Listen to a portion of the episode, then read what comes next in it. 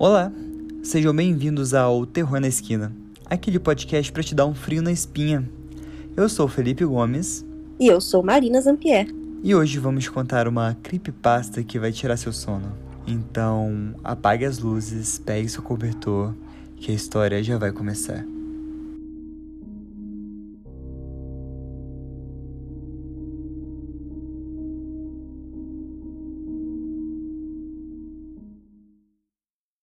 E aí, Má?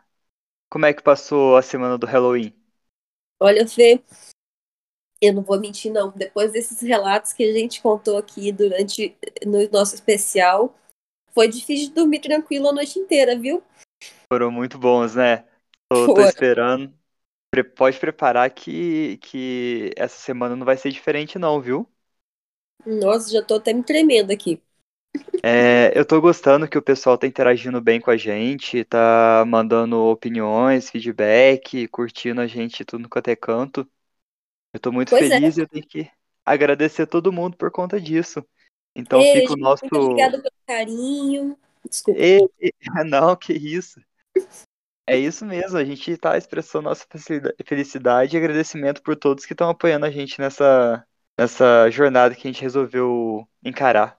Isso aí. A gente tá amando a participação de vocês. e Muito, quem muito quiser mesmo. continuar mandando carinho pra gente, pode comentar nos nossos episódios no Spotify.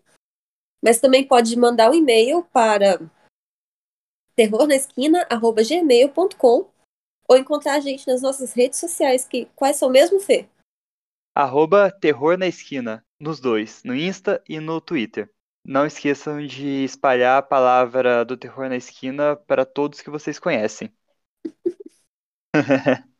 É mesmo, gente. Quando vocês compartilham, vocês ajudam bastante a gente. Sim, a gente faz por hobby, porque a gente se diverte muito lendo essas creepypastas, mas a gente quer atingir o maior número possível de pessoas. Exatamente. Ah, antes de começar o episódio, que vai ser bem longo, então se preparem, sintam-se confortáveis e para ter uma experiência melhor, coloca o fone de ouvido, mas antes eu quero fazer o alerta gatilho, porque muitas dessas creepypastas elas podem conter morte, suicídio, é, algumas coisas gore, que são sangue e mutilações explícitas, ou até mesmo morte de animais, mas nessa creepypasta é, eu vou deixar um alerta gatilho especial para quem tem claustrofobia. Então, vocês estão preparados? Porque Não! é melhor vocês não apagarem as luzes, ir para um lugar bem aberto e puxar seu cobertor, viu? Tô pronta já. Pode começar. A creepypasta de hoje se chama Ted, o Escavador. É um site que o próprio Ted ele criou para escrever seus relatos de uma caverna que ele encontrou perto da sua casa e ele usou o site como um diário para ele ir contando as experiências que ele foi vivendo nessa, nessa escavação. A creepypasta ela é de 2001, ela foi uma das primeiras creepypastas que surgiram e delas foi, ela foi a fonte de inspiração de muitas outras creepypastas por aí. É, então eu vou começar lendo a página inicial do site dele. O título se chama Índice do site. Devido ao grande número de pedidos que recebi para contar minhas descobertas e experiências bizarras em uma caverna não muito longe da minha casa, eu criei um blog.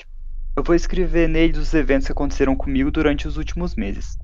Começando com a minha jornada nessa caverna desconhecida em dezembro de 2000. E terminando, bem, na verdade ainda não terminou. Eu vou usar meu diário de escavação como texto para dizer sobre minhas recentes experiências. Eu vou dizer para vocês como eu experienciei em ordem cronológica. Eu incluí fotografias que foram tiradas durante várias viagens dentro da caverna. E eu também criei algumas ilustrações para ajudar o leitor, ouvinte, com as coisas que eu via na caverna. Todas as fotos foram tiradas por mim ou alguma das pessoas que foram comigo. Essas fotos eu vou colocar no nosso Instagram. Então não esqueçam de ir lá verificar elas e lá eu conto um pouco mais sobre elas para vocês. Arroba Terror na Esquina. Eu quero fazer alguns apontamentos antes de contar sobre o evento. 1. Um, a maioria das fotos foi tirada de uma câmera descartável Kodak. Levei uma câmera melhor para a caverna em uma ou duas viagens. Não vou revelar o nome das pessoas envolvidas nessa experiência.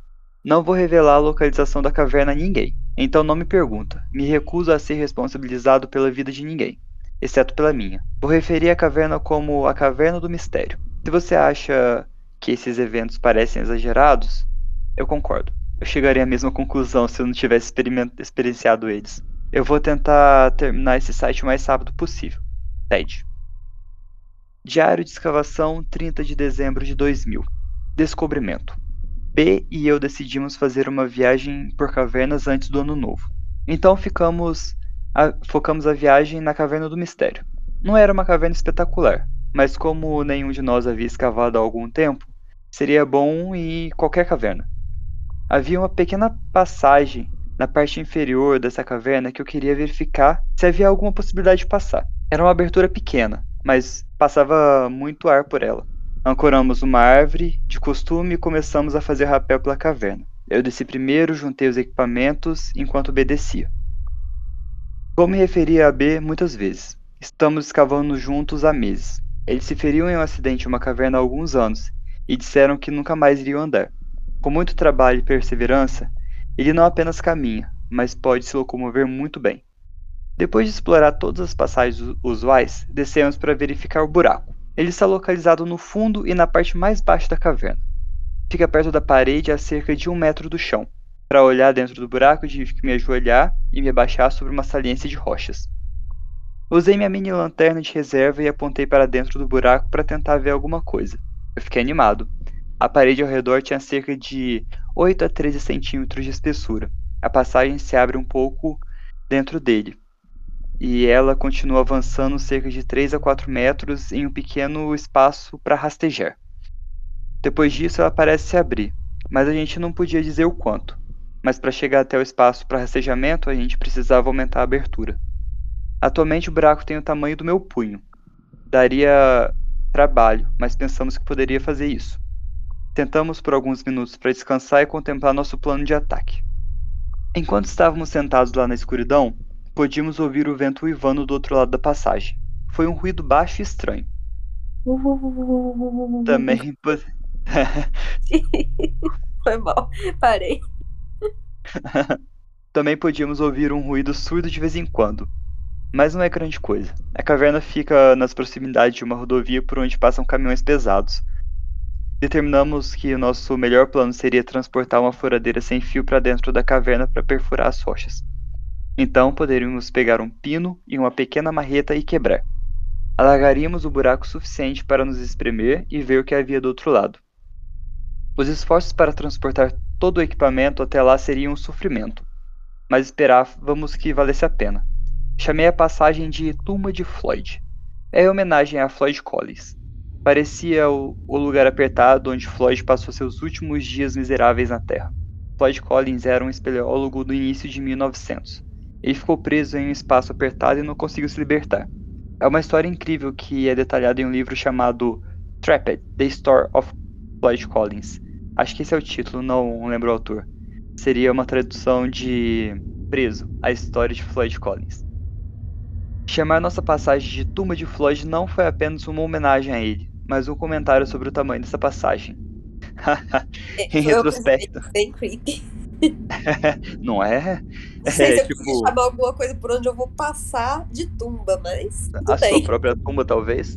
É. Em retrospecto, é engraçado como eu pensei que seria simples. Calculei que algumas horas de trabalho estaríamos dentro. Se eu soubesse quanto tempo levaria, duvido sequer teria começado o projeto. Se eu soubesse o que iria experimentar na caverna, eu nunca teria voltado. Mas juntamos todo o nosso equipamento e dirigimos para a superfície. Normalmente não iria dar tanta importância para a caverna, não há nada especial nela, mas agora eu estava empolgado para voltar e passar. Nós nem tínhamos saído da caverna e já estávamos planejando nossa próxima viagem. Dia 27 e 28 de janeiro de 2001. O trabalho começa. Bia e eu estávamos animados para voltar para a caverna e começar a trabalhar. Tínhamos providenciado o empréstimo de uma furadeira sem fio DeVault. Também tínhamos brocas de alvenaria para perfurar, marreta para quebrar as rochas, pinos para inserir nos furos e algumas outras ferramentas que acabamos não usando. Levar as ferramentas até o local de trabalho foi um desafio. B e eu fizemos a primeira curva nesse buraco. Depois de uma hora de trabalho exaustivo, percebemos que não conseguiríamos terminar em um dia. Continuamos revezando depois que começamos a suar. Fazia uma pausa, pegava comida e água enquanto o outro ia trabalhar. A rotina era assim. Para começar a trabalhar, tínhamos que nos ajoelhar e fazer o possível para evitar que batêssemos a cabeça no teto. Trabalhando nessa posição incômoda, perfurávamos a parede ao redor do buraco e em seguida a gente seria o pino no furo e ia marretando até soltar um pedaço de rocha que se quebrava. Então repetia o processo. Às vezes, para variar, a gente usava um cinzel e um martelo de trenó. O progresso era lento, o problema é que não tinha espaço para dar golpes bons, e era muito apertado. Depois de algumas horas de trabalho árduo, percebemos qual seria o nosso fator limitante. Foi nessa época que nossa primeira bateria teve uma morte abrupta. Tínhamos uma segunda bateria, então as trocamos. A segunda bateria durou um pouco mais porque martelamos e cinzelamos um pouco mais de vezes. Depois de mais três horas de trabalho penoso, a segunda bateria acabou e encerramos a noite. Uau! Podíamos dizer que tínhamos feito um, algum trabalho na caverna, mas não era muito. Pela primeira vez desde que entramos nela, nós dois sentamos e fizemos uma pausa. Percebemos um uivo novamente. Pareceu ser um pouco mais alto do que da última vez. Nós apenas percebemos que o vento estava soprando um pouco mais forte lá fora. O que não conseguimos descobrir foi o estrondo também parecia ser mais alto e mais frequente. Dessa vez não pudemos atribuir o ruído aos caminhões. A estrada que os caminhões percorriam não era muito movimentada para começar. Naquela hora da noite, a estrada deveria estar vazia. No entanto, o estrondo continuou. Parecia vir das profundezas da passagem. Não passamos muito tempo admirando nosso trabalho. Ainda tínhamos que puxar o equipamento para cima e para fora da caverna. Na verdade, deixamos algum deles lá dentro. O que tornava tudo pior era que ambos estávamos exaustos. Nosso plano original era explorar a caverna e ir para outras na área no dia seguinte. Em vez disso, decidimos dormir em um hotel próximo e recarregar as baterias de perfuração, e voltar para a Caverna do Mistério. A próxima página do site se chama Na Escavação. A caverna foi descoberta há várias décadas, quando uma construção na área desenterrou sua entrada. Desde então tem sido visitado principalmente por habitantes locais e por espeleólogos ávidos na região.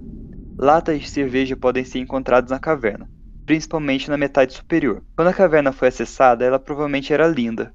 Poeira, grafite, vândalos, pombos e uso regular diminuíram a sua beleza. Ainda existem locais na caverna onde pequenas formações permanecem intactas, como uma lembrança de como era o resto da caverna. À medida que começamos a trabalhar, desenvolvemos o um sistema bem cedo, e poucas mudanças foram feitas nas viagens subsequentes. Na primeira vez na caverna, B assumiu o primeiro turno ao desbastar a abertura. Depois de cerca de meia hora, ele precisava de uma pausa, então eu assumi. De vez em quando tentávamos coisas novas, usar novos músculos, mas geralmente nos prendíamos aos mesmos métodos. Enquanto um de nós trabalhava, o outro ficava na escuridão e comia ou bebia, ou apenas se deitava no chão da caverna, acolchoado por sacos de corda. Depois de algumas rotações, estávamos cansados o suficiente para tirar um cochilo durante nossa pausa. A única luz que usamos foi a do capacete na cabeça de quem estava trabalhando. Como a lanterna apontava para o buraco, a pessoa que estava descansando ficava no escuro. Isso foi bem-vindo, uma vez que a pessoa em repouso geralmente estava, bem, em repouso. A pausa para o descanso também ajudava a se refrescar, o que não chegava a demorar muito, pois lá dentro era frio. Felizmente, a temperatura da caverna nos permitiu trabalhar bastante e não superaquecer muito. Lembro-me de frequentemente olhar para o buraco e pensar: Ei, é grande o suficiente, acho que posso passar. Apenas para ficar desapontado com a minha tentativa. No entanto, mesmo após a primeira tentativa e falha, eu sabia que continuaria trabalhando no buraco até passar. Isso apesar do fato de que eu não sabia que levaria muito mais horas de trabalho duro. Na verdade, tornou-se uma obsessão para mim. Tentei trabalhar na caverna o máximo que pude, eu esperava que a passagem levasse a uma câmara maior e não descoberta, na qual seríamos o primeiro a entrar. Acho que o explorador que mora em mim queria encontrar uma nova fronteira lá dentro. Como bem é um escavador ávido, ele foi motivado pelo mesmo desejo de encontrar uma nova caverna inexplorada. O trabalho continua. Quase duas semanas se passaram e já estamos voltando para trabalhar na caverna. Admitimos que ficamos obcecados com a ideia de passar pela passagem. Isso pode ser um sinal de como nossas vidas realmente são emocionantes. Não é que pensemos que haverá algo grande além da passagem. Nós simplesmente gostamos da ideia de ser os primeiros humanos na face do planeta a colocar o pé em uma parte inexplorada da caverna. Embora se encontrássemos um tesouro escondido, estava tudo bem para nós. Por todo o caminho até a Caverna do Mistério, conversamos sobre novas ideias para acelerar o nosso trabalho. B também me disse que conversou com alguns amigos espeleólogos e que deram uma explicação sobre o barulho estrondoso. Eles pensaram que poderia ser o som de água no fundo da caverna, possivelmente uma cachoeira. Eles não conseguiam explicar porque o barulho parecia ir e vir. Para mim, é apenas um motivo para passar. Assim podemos resolver o mistério. Nessa viagem, levamos o cachorro de B, a Whip. Eu não estava nem um pouco preocupado em levar um cachorro para a caverna. Nós já levamos antes. Ela atende o chamado na natureza antes de entrarmos e em seguida espera até sairmos novamente. Ela também se comporta bem dentro da caverna. Nós simplesmente tivemos que abaixá-la por meio de um arnês feito sob medida, até que ela chegasse no fundo da queda principal. Então, ela fez o resto sozinha. Ela adora explorar, mas não sai da nossa vista. Ela não tem nenhuma luz ligada a ela, então ela tem que esperar por nós. Outro motivo pelo qual não me importei em trazer a Whip foi porque planejávamos colocá-la num pequeno buraco e ver o quão longe ela iria. Isso pode nos dar uma ideia do que tem do outro lado. Sabíamos que se houvesse uma queda que não pudéssemos ver, o cachorro viraria e voltava imediatamente. Sim. Achamos que. Oi. Eles vão matar esse cachorro, não vão? não posso falar. Mas é muito cruel isso. Isso é muito cruel, mesmo se esse cachorro sair vivo, eles estão jogando ele na caverna. Que eles não alcançam. Pra ver se ela alcança. Não. Ah, sacanagem. Bom, ó, achamos que teríamos que trabalhar um pouco mais no buraco antes mesmo que o cachorro pudesse passar. Que sorte da cachorra. Cara, que sorte dela. Mais sorte só se, ela, só se esses dois morrerem antes dela. Desculpa, pode ir lá. Não, tranquilo. É, é inevitável falar isso da cachorra. Ela, to- todos podem morrer exceto a cachorra. Apesar de trabalhar no escuro da noite, fomos capazes de subir e descer rapidamente. Não pegamos tantas ferramentas quanto da última vez. Além disso, deixamos algumas no buraco para não ter que ficar puxando para fora e para dentro. Consegui obter mais duas baterias, tendo um total de quatro agora. Mesmo com o cachorro, a gente conseguia chegar rápido perto da abertura. Então aconteceu algo bizarro que eu não consegui explicar. A cachorra começou a explorar assim que soltamos a corda. Ela estava no paraíso, farejando e disparando sobre os nossos pés. Ela corria de uma pessoa para outra enquanto voltávamos para o local de trabalho. Mas quanto mais avançávamos, mais o cachorro parecia estar sem energia. Ela simplesmente ficava perto de B ou de mim. Isso parecia meio estranho. À medida que avançávamos na caverna, ela só ficava perto de B. Parecia nervosa, como se ela tivesse visto algo que não gostou. Ao nos aproximarmos do pequeno declive antes do buraco, ela parou e só avançou depois que chamamos ela. O pelo das suas costas estavam eriçados.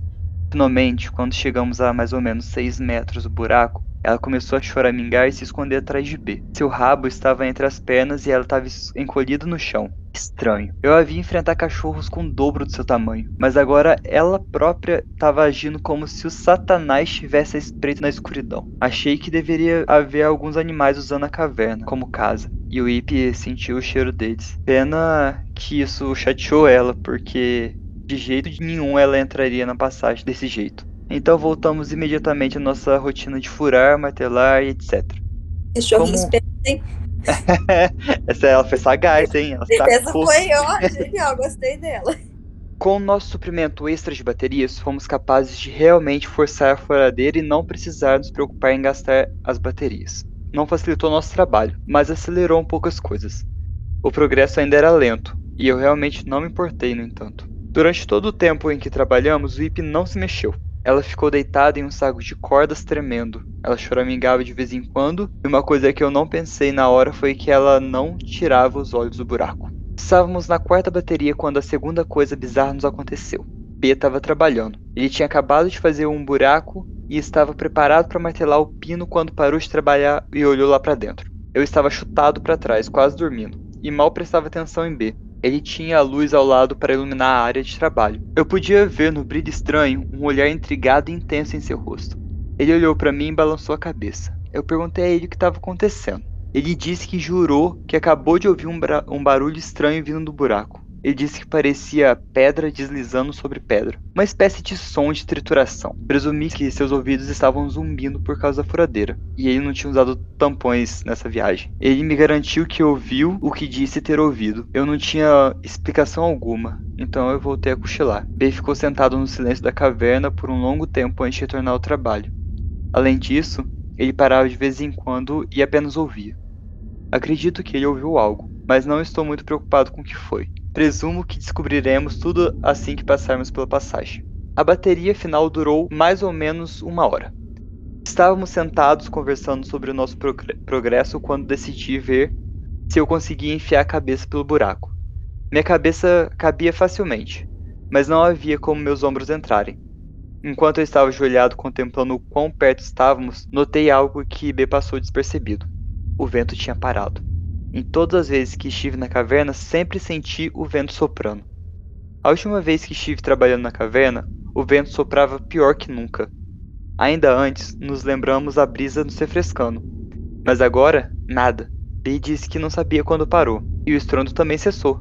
Bizarro! Essa velha caverna estava se tornando misteriosa. Conversamos muito na escuridão da caverna, debatendo o que poderia estar causando esses eventos incomuns.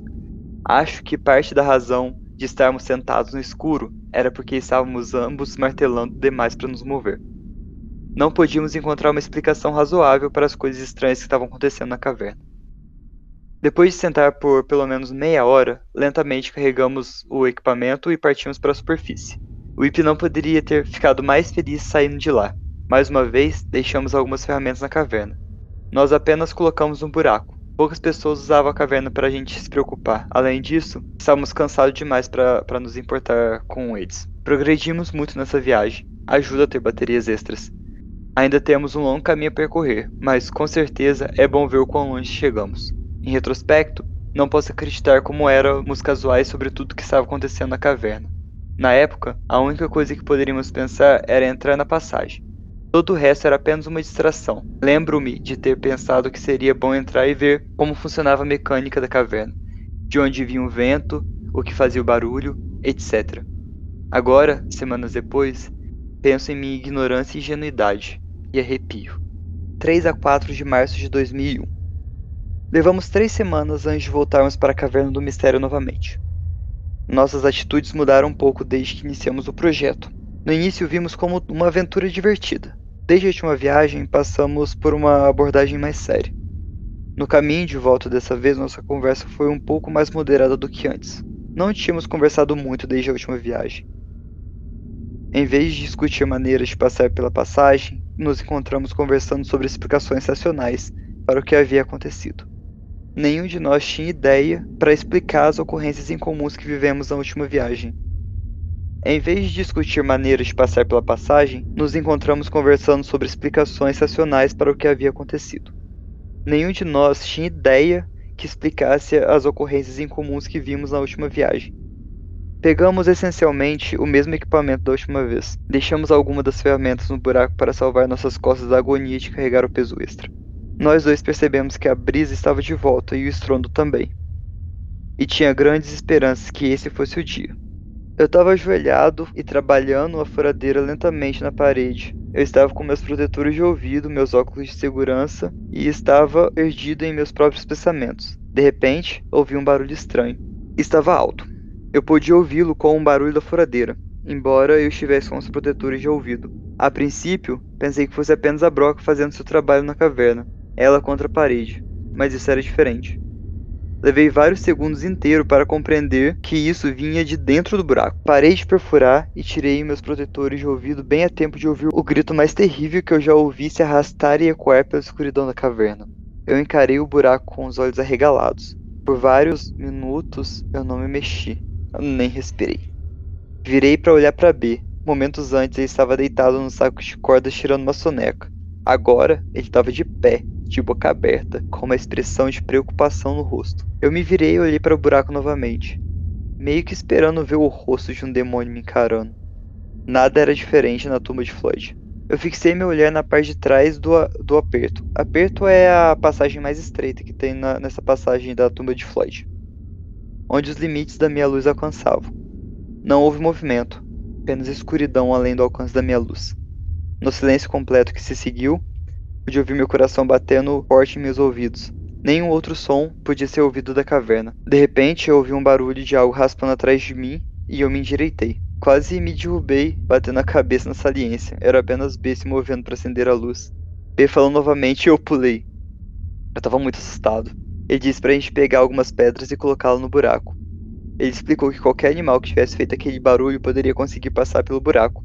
Então eu imediatamente agarrei algumas pedras e saí pela abertura. Usando o cabo da barreta, eu deslizei as pedras mais fundo possível no túnel, criando uma parede entre nós e o outro lado.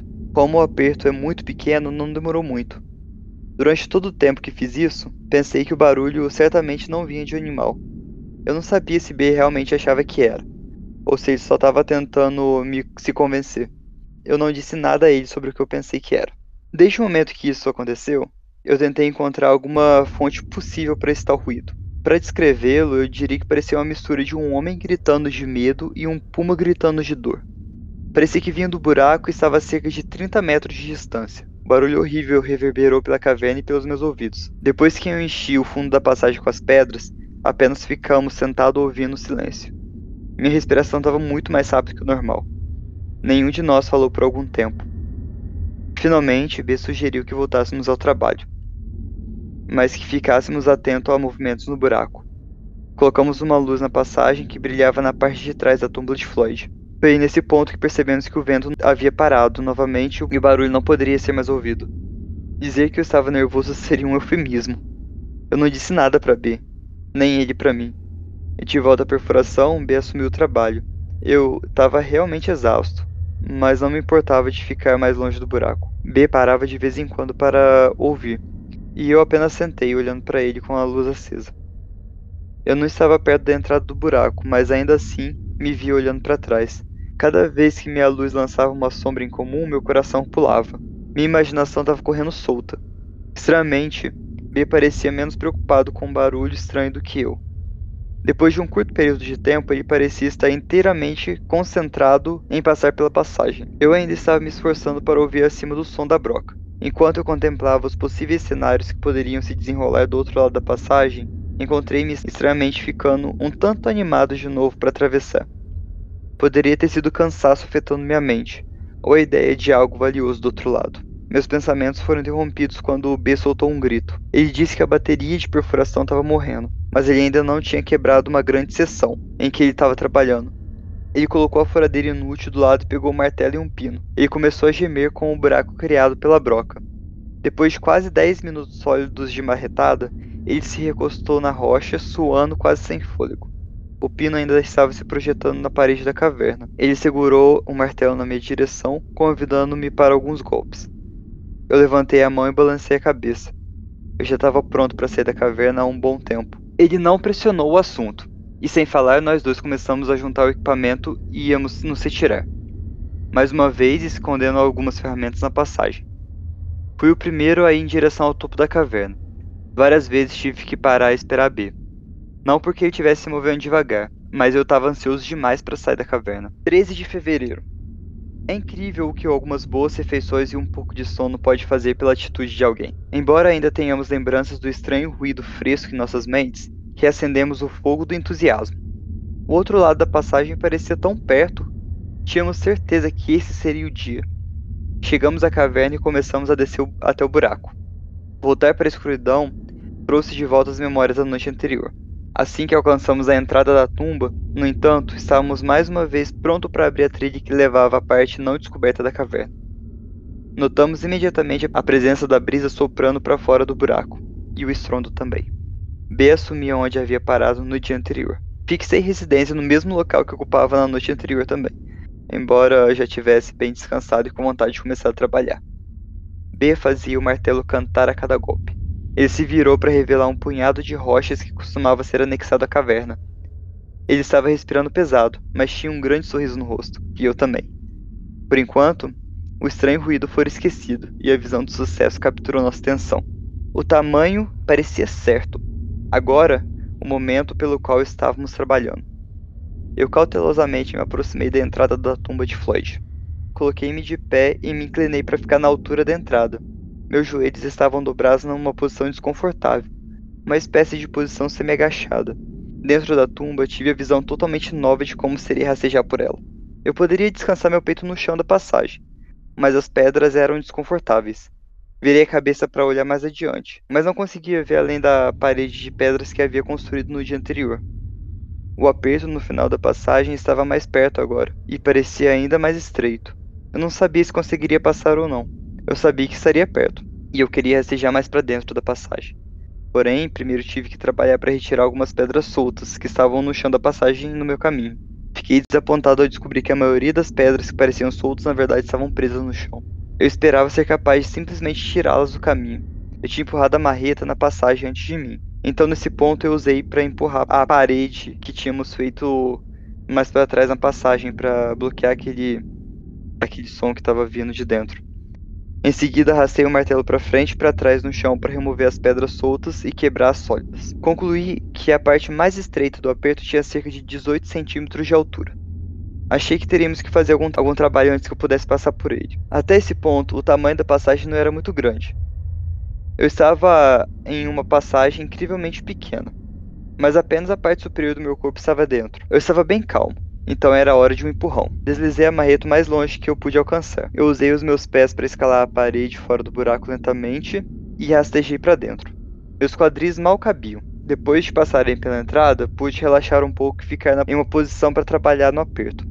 Passagem era tão estreita que, qualquer que fosse a posição que começasse, teria que permanecer em toda sua extensão. Simplesmente não havia espaço para se mover ou mudar de posição. Eu também teria que virar minha cabeça para um lado ou para o outro, e mantê-la assim. Avançar nessa parte da passagem foi relativamente fácil. Comecei a aprender as coisas à medida que avançava. Decidi que uma pequena lanterna em uma das mãos seria bom, então eu poderia iluminar e ter uma ideia melhor do que estava prestes a rastejar. Foi uma manobra difícil, porque eu é. tive que olhar para cima. Eu tenho Oi? certeza que eu tenho certeza que mesmo com a lanterninha na mão, ele não vai ter uma boa ideia do que tá para acontecer. Cara, sabe, o que mais pega nessa creepypasta é. é, a, é a claustrofobia que dá você imaginar naquele buraquinho de 18 Ele centímetros. tentando passar, se espremendo por dentro do buraquinho, tentando é. achar uma posição confortável para passar. É uhum. tenso. Não é, é fácil, isso que, é, é o que mais pega nessa creepypasta. Também tô achando. Então eu poderia iluminar e ter uma ideia melhor do que estava prestes a rastejar. Foi uma manobra difícil porque eu tive que olhar para cima, pois minha cabeça estava virada. Ficou imediatamente óbvio que teríamos que trabalhar um pouco mais para remover as pedras da passagem. Conforme eu me movia ao longo da superfície, estava constantemente raspando meu peito nas pedras. Elas eram afiadas e isso era doloroso. Ocasionalmente eu fazia uma pedra deslizar sobre meu peito e realmente me colocava entre ela e o topo da passagem. Meu pescoço estava começando a ficar dolorido por ser dobrado para um lado. Minha cabeça estava ficando pesada, mas para descansar a única opção que eu tinha era deitar sobre as pedras quebradas. Foi doloroso, mas eu fazia isso com frequência. Eu estava olhando para a parede à minha direita, que estava a mais ou menos 10 centímetros do meu rosto. Na maior parte do tempo, não estava olhando para a parede. Ou eu estava com o olho fechado, ou a luz não estava brilhando em nenhuma direção que me ajudava a ver nada. Tava tudo muito quieto na tumba, além da minha própria respiração. Estava respirando pesadamente com o esforço necessário para me mover. Felizmente, a brisa estava presente e me refrescou. Levantando minha cabeça e tocando cuidadosamente o teto de vez em quando, eu poderia avaliar o tamanho da passagem pela qual meu corpo passaria. Enquanto estava deitado na escuridão, em uma pequena passagem nas profundezas da caverna, a pessoa está em uma posição única para refletir. Uma montanha literalmente descansando em cima de mim, a terra inteira deitada abaixo. Um minúsculo movimento da terra e eu deixaria de existir. Ou pior, para reconhecer o medo compartilhado de Floyd Collins enquanto ele estava lá, preso por esses dias na, nas profundezas do coração da Mãe Terra, incapaz de se libertar da sua prisão da Terra. Quando cheguei ao ponto que minhas costas estavam esfregando e pude sentir com a minha cabeça que a passagem não estava ficando maior, eu sabia que provavelmente não conseguiria passar. Ainda assim, decidi dar mais um empurrão. Se eu estivesse nessa posição há um ano, estaria em estado de pânico. Mas hoje não. Eu estava muito animado. Demorei alguns minutos para descansar. E depois eu fui em frente. Eu exalei completamente todo o ar dos meus pulmões. E isso fez com que meu peito desabasse o suficiente para avançar alguns centímetros. Enquanto eu inalava, meu peito pressionou com força contra o chão e minhas costas contra o topo. Demorei um pouco mais para recuperar o fôlego. Inacredita inacreditavelmente fiz de novo. Expire, inspire, descanse novamente apenas alguns centímetros. Recuar não foi muito difícil, mas deu algum trabalho. Encontrei os mesmos obstáculos quando eu entrei. Depois de mexer os meus quadris para fora do buraco, que levou algum tempo, tive problema para tirar os ombros. A minha camisa tinha ficado presa nas pedras e meus ombros soçavam nas pedras afiadas. Depois de lutar para encontrar uma boa opção, desisti e apenas puxei a parte superior do meu corpo para fora. Minha camisa foi puxada para cima e eu tinha alguns arranhões nos ombros, mas eu não me importei. Para mim essa viagem foi um sucesso, e eu tinha me esforçado além do que pensava ser possível. Ajoelhei-me na entrada e olhei para a passagem estreita que acabara de entrar. Estávamos perto. Entre o trabalho e a emoção, eu estava cansado. E apenas me sentei na sacola de corda sorrindo. Uau, que viagem! Fiquei surpreso por podermos esquecer tão facilmente um momento terrível que experimentamos no dia anterior. Tudo havia sido esquecido. Com o estranho barulho sendo atribuído, em nossas mentes, a alguma explicação racional e inofensiva. 7 de abril de 2001 Antes de voltarmos para a caverna do mistério novamente, passamos muito tempo nos preparando. Fizemos uma caixa de aperto, que é uma caixa de madeira cuja abertura pode ser ajustável. Podemos então rastejar pela abertura e medir para ver o quão apertado podemos passar. A partir daí, podemos determinar que seria preciso cerca de 20 centímetros de altura para passar pela, me pela menor parte da tumba de Floyd. Isso significava que teríamos que raspar cerca de 3 centímetros no chão da passagem. Também aprendemos que a melhor posição que precisaria para passar por ela seria de bruços, com os braços ao lado do corpo, e claro, minha cabeça estaria virada para o lado ou para o outro. A segunda coisa que fizemos para nos preparar foi construir uma, as ferramentas que inventamos para trabalhar dentro da caverna. Eu descobri uma maneira inteligente de quebrar o interior da passagem sem ter que entrar. Pedi ao meu vizinho que soldasse vários pedaços de tubos de cano de uma maneira que nos permitiria desmontá-lo enquanto descíamos pela tumba. Mas ainda tínhamos força necessária para aguentar o golpe de um martelo. Fizemos nossas próprias pontas que poderíamos enroscar em nosso tubo para chegar à área que precisávamos trabalhar. B veio com um design legal de um raspador, usando cantoneiras de ferro. Ele mandou seu vizinho soldar tudo junto. Provou ser uma ferramenta inestimável para raspar e remover as rochas. Ainda que descemos pela passagem, imediatamente começamos a trabalhar usando as ferramentas de, as ferramentas de raspagem de B com o cano que eu fiz. Funcionou com encanto.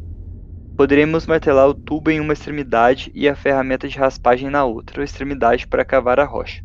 Quando precisávamos medir o progresso, virávamos o raspador de lado na passagem ou observávamos a folga. Trabalhamos por cerca de duas horas antes de ter o desejo de experimentar a tumba. Eu só queria ter certeza de que conseguiria passar na primeira tentativa. B fez mais uma varredura no chão da passagem, limpando todas as pedras soltas de onde eu estaria rastejando, e empurrando a parede que havia feito na parte de trás do estreitamento. Fiz os preparativos para o rastejamento criando suspensórios de fita adesiva para evitar que minha camisa escorregasse enquanto deslizava pela rocha. Foi com uma lanterna na mão, embora minha mão estivesse do meu lado. Eu sabia que precisaria dela assim que saísse e eu estava confiante de que conseguiria. Finalmente, fiz a tentativa. Como não fizemos nenhum trabalho na entrada, tive que seguir a mesma rotina de dança até entrar na passagem. Assim passei a parte superior do meu corpo pelo buraco, apontei a lanterna na minha frente para elaborar um plano de ataque. A passagem não parecia maior do que a última vez que estive lá, mas a maior parte do trabalho foi, foi feito mais profundamente no aperto. Para não arranhar meu corpo, eu andava, entre aspas, usando os ombros, joelhos e dedos de pé. Foi um progresso lento, mas constante. Isso foi bom para mim. Cerca de 3 a 6 metros antes do ponto apertado, eu já podia dizer que havia um pouco mais de espaço. Mesmo assim, comecei a tocar o teto da passagem com as costas. Dessa vez, porém, fui capaz de continuar avançando. Mesmo com o trabalho que tínhamos feito para limpar as pedras soltas, ainda sentia as pedras afiadas rolando sobre o meu peito enquanto deslizava. Podia sentir a brisa a fresca evaporar as gotas de suor sujo na minha testa. Podia sentir mil pontos afiadas cravando na superfície da minha pele. Senti uma pontada de empolgação ao perceber que o objetivo que havíamos planejado atingir semanas atrás estava prestes a ser realizado. Esse pensamento por si só me fez querer continuar rastejando. Depois de alguns centímetros de distância, pude levantar minha cabeça do chão e dizer que a passagem estava começando a se abrir. Retransmiti essa informação para B, e nós dois demoramos alguns segundos para com comemorar. Durante o resto do rastejamento pela passagem, B estava torcendo por mim. Estava sorrindo de orelha a orelha. Mesmo que a passagem estivesse começando a ficar maior, ainda era lento. Tive que continuar me rastejando por mais uns 5 metros antes que pudesse deslizar os meus braços para baixo de mim e usá-los para rastejar. Nesse ponto, senti que minha jornada estava essencialmente encerrada. Consegui me sentar um pouco e mover a parede de pedras que erguemos várias vezes antes.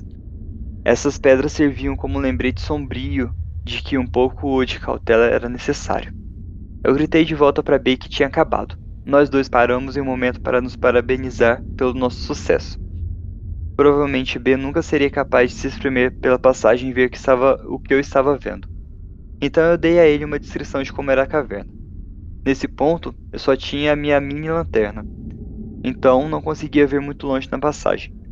O final dessa passagem fez uma curva suave à direita e parecia seguir alguns caminhos.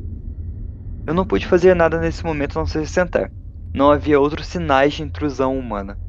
Tive de esperar que B me repassasse a luz do capacete para ter uma ideia melhor da caverna. A primeira coisa que ele mandou foi o capacete de luz. Depois que eu acendi a luz, pude ver a nova seção da caverna. Nossa! Foi uma experiência emocionante de ver os resultados de horas de trabalho árduo ao longo de várias semanas. Nesse ponto, ainda não tínhamos ideia do que a caverna tinha a oferecer. A única coisa que pude ver foi a passagem imediatamente após o aperto. Era uma passagem estreita com um teto baixo. Eu seria facilmente capaz de passar por isso, mas teria que rastejar. Eu comecei a tirar as fotos para mostrar para B.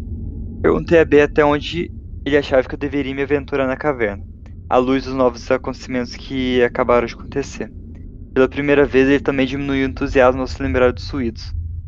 Ele deslizou o tubo pela tumba com a ponta solta da extremidade. Ele disse que poderia usar isso como arma se topasse com um animal ou ele também me disse para ter certeza de que poderíamos ouvir um ao outro enquanto progredia na caverna. Coloquei minhas luvas e joelheiras, peguei minha câmera e comecei minha aventura. Eu rastejei pela passagem e fotografei ao redor. Nos fundos, a caverna se dobrou ligeiramente para a direita. Eu tinha que subir uma ladeira suave e seria capaz de chegar no final da próxima seção da caverna. A própria seção tinha cerca de 12 metros de comprimento, além de ter um teto mais alto. As paredes eram um pouco mais largas do que a seção na qual eu tinha acabado de rastejar. Ambas as seções eram relativamente retas. O chão era coberto por uma rocha que rangia enquanto eu rastejava e caminhava por ela. Eu nem tinha passado pela segunda seção da caverna e mal conseguia ouvir B. As passagens das cavernas não são muito amigáveis acusticamente. Gritei para ele que iria passar meia hora e depois voltaria. Ele disse que tudo bem, e era para eu ter cuidado. Então eu comecei a explorar um pouco mais poderia andar quase ereto nesse momento. As passagens continuaram por mais cerca de 30 metros ou mais antes que a caverna abrisse um pouco.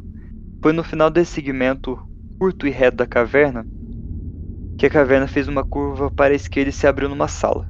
Bem no ponto onde a sala começava, havia uma pedra redonda, que parecia estar encostada na parede. Parecia estranho, mas formações singulares são comuns em cavernas. Eu tinha rastejado e pisado vários pedaços grandes de rocha que caíram do teto, mas este era mais redondo que os outros. Depois de passar por essa rocha, a sala se abriu a uma altura de mais ou menos 4 metros e meio. Tinha cerca de 45 centímetros de largura e 90 metros de comprimento. Do outro lado, no outro extremo da sala, havia outra passagem que conduzia diretamente para fora. Ao entrar na sala, tive uma sensação estranha. Era como um velho ditado que dizia que eu sentia que estava sendo observado. Mais uma vez, a empolgação da nossa descoberta desvaneceu e as memórias do lado misterioso da caverna voltaram à mente. De repente, me senti muito sozinho. Felizmente para o meu ego, eu estava quase sem tempo e tive que voltar para B antes que minha meia hora acabasse. Tirei várias fotos da sala. Eu ia apenas ter uma ideia de quanto tempo duraria a próxima passagem, quando algo chamou minha atenção. No lado esquerdo da sala, na parede mais ou menos no nível dos olhos, descobriu que pareciam ser hieróglifos. Era um único desenho que quase parecia fazer parte da coloração da rocha. Parecia representações muito grosseiras de pessoas, postas abaixo de um símbolo. Eu estava embasbacado. Isso significava que deveria haver outra entrada na caverna. Mesmo que a entrada tivesse sido fechada ou bloqueada. Isso poderia significar uma oportunidade de abrir e colocar B dentro dela. Dei outra olhada no desenho para ter certeza que poderia descrevê-lo para B.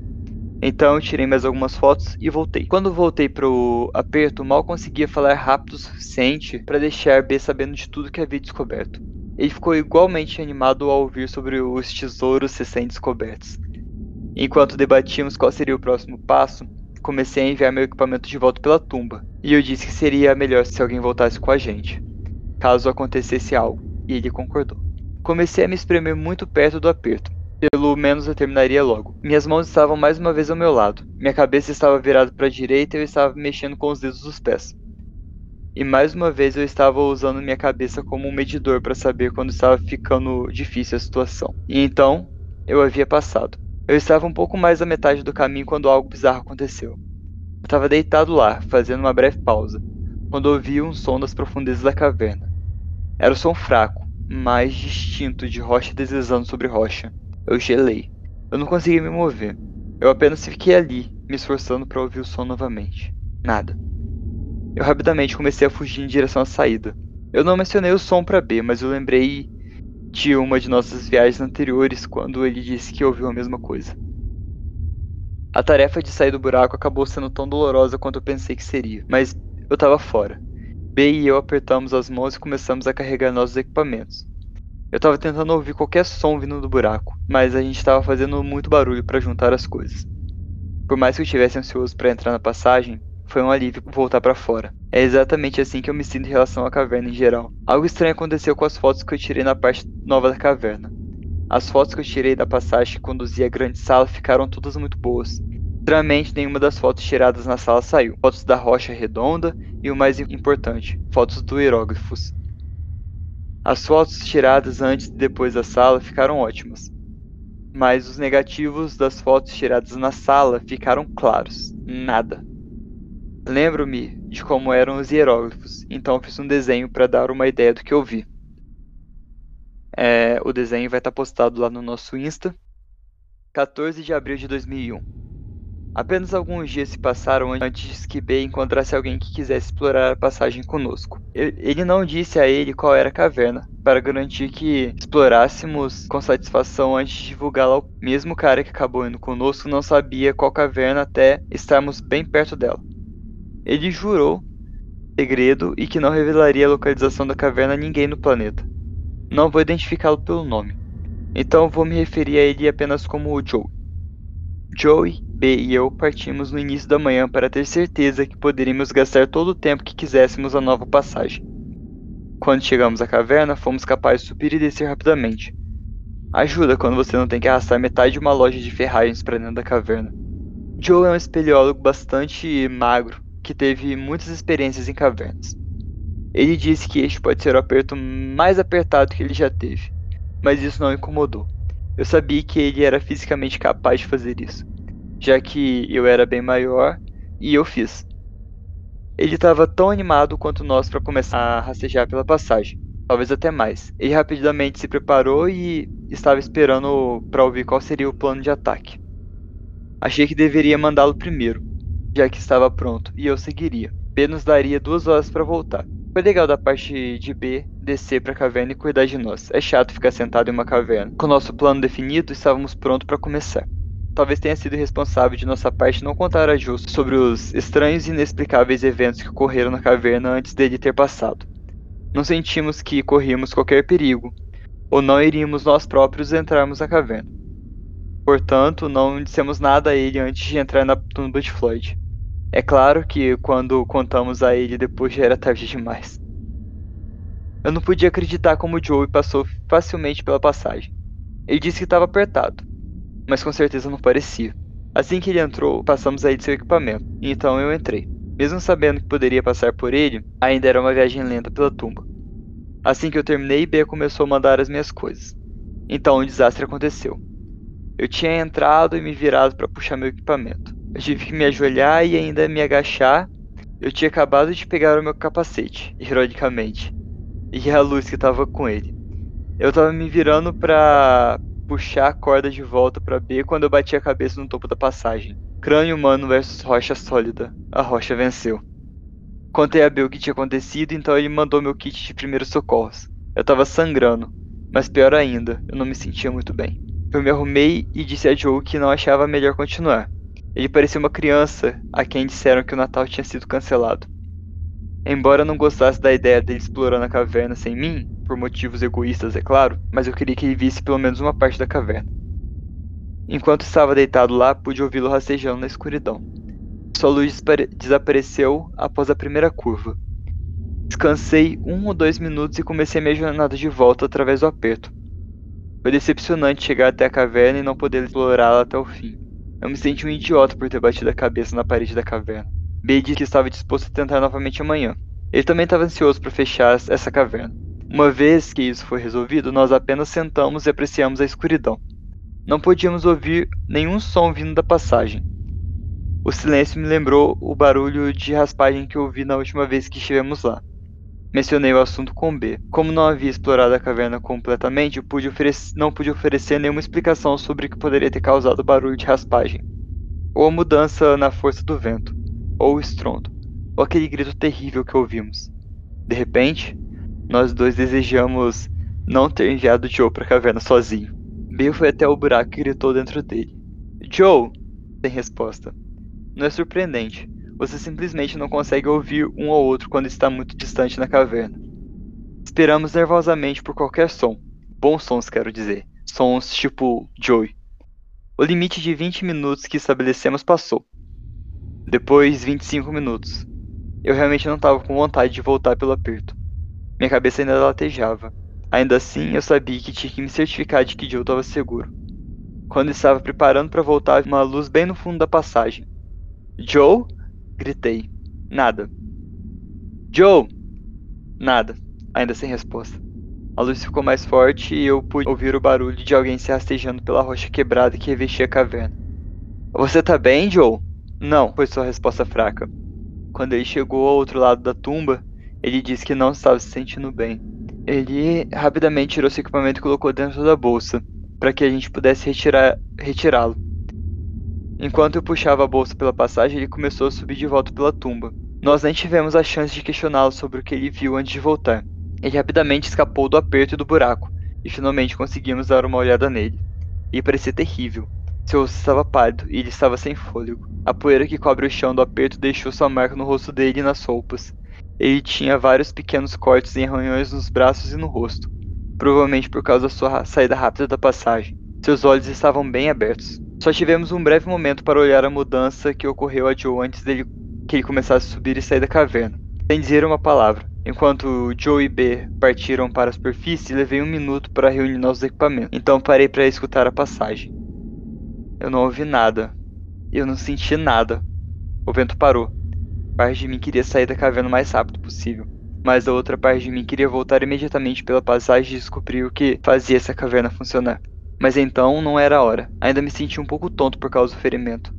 Naquele momento notei que Bey e Joe haviam feito um bom tempo subindo a passagem da caverna, e eu fui deixado sozinho. Calafrios percorreram meu corpo enquanto eu corria para alcançá-los.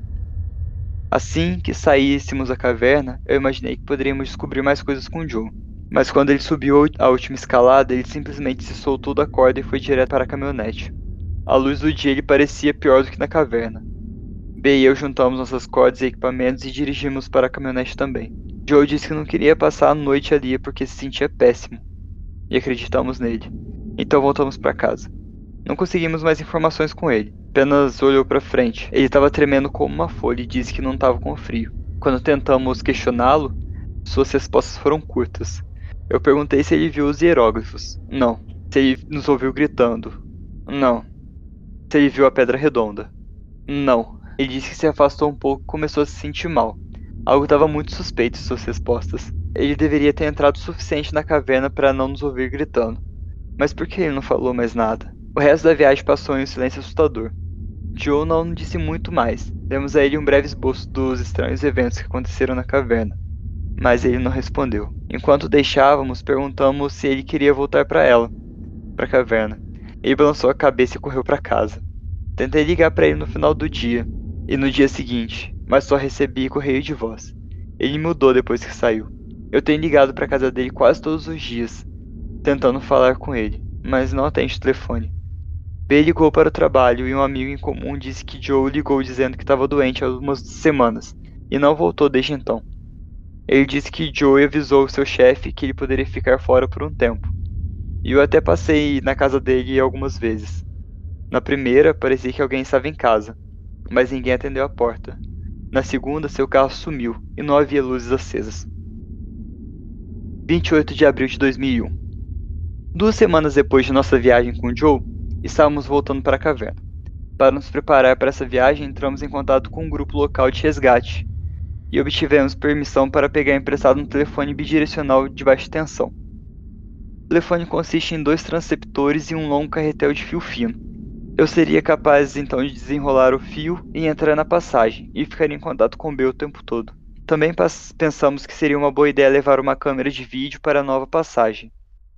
Eu estava mais do que disposto a pagar os custos do caso apenas para garantir que B visse toda a passagem. Quando estávamos amarrados na corda para descer a caverna, senti algo que pela primeira vez eu havia sentido. Eu não queria entrar na caverna. Não era uma sensação de mau agouro. Eu não estava recebendo nenhuma premonição. Eu simplesmente não tinha vontade de entrar no mundo subterrâneo da Caverna do Mistério. Não compartilhei esse sentimento com B naquela época. Mesmo que eu não tivesse vontade de entrar na caverna, eu sabia que tínhamos que ir. Enquanto eu torcia meu corpo para começar a entrar na tumba, eu esperava desesperadamente que fosse a última vez que eu, que eu contorceria meu corpo para entrar nesse pesadelo claustrofóbico. A viagem pela tumba de Floyd foi tranquila, figurativamente falando. Depois que eu terminei, demorou vários minutos para que tudo fosse passado para mim. Eu me vesti e testei todo o equipamento. O telefone funcionou perfeitamente. Eu gravei o aperto e em seguida a primeira sessão da nova passagem. Como eu não conseguiria gravar enquanto rastejava, meu plano era rastejar para a próxima sessão e depois parar para filmar um pouco. Eu estava começando a me sentir bem com a viagem. Tive uma sensação de satisfação pessoal por ser capaz de fornecer uma maneira para B ver os frutos de seu trabalho. Foi estranho carregar uma câmera e desenrolar o fio de telefone enquanto tentava rastejar. Eu sabia que valeria a pena, no entanto. Embora o progresso fosse lento, ele era constante. As coisas estavam indo muito bem até que eu cheguei na Pedra Redonda. Mais uma vez tive a sensação estranha, como da última vez que olhei. Olhei em volta com cuidado, mas não vi nada com que me alarmar. Comecei a filmar a sala inteira. Consegui boas fotos da rocha redonda e de todos os ângulos. Eu usei as paredes, o teto, o chão com a melhor da minha capacidade. Até consegui uma fita muito boa da figura na parede. Foi difícil descobrir exatamente o que estava no vídeo, mas você definitivamente poderia me dizer que algo estava lá. Depois de gravar tudo para minha satisfação, fui até o final da sala para me preparar para explorar um novo território. Na outra extremidade da grande sala havia uma passagem que conduzia à escuridão. A entrada era cerca de 30 centímetros mais baixa que minha cabeça, e parecia que continuava naquela altura até onde eu podia ver. Abaixei-me sobre o teto e me preparei para ver os novos pontos turísticos. As paredes da nova passagem eram mais escuras do que o resto da caverna até esse ponto. O chão era feito do mesmo tipo de pedras quebradas.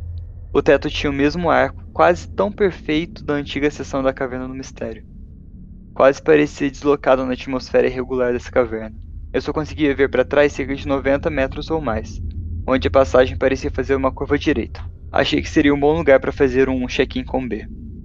Demorou alguns bips antes de atender o telefone, mas assim que fez, sua voz estava cristalina. Parecia que ele estava cochilando. Eu estive fora tanto tempo. Ele disse que estava bem e que poderia demorar um, o tempo que precisasse. Agradeci e desliguei. Sua paciência foi maravilhosa durante todo o projeto. E passou muito tempo apenas esperando por mim enquanto explorava a passagem.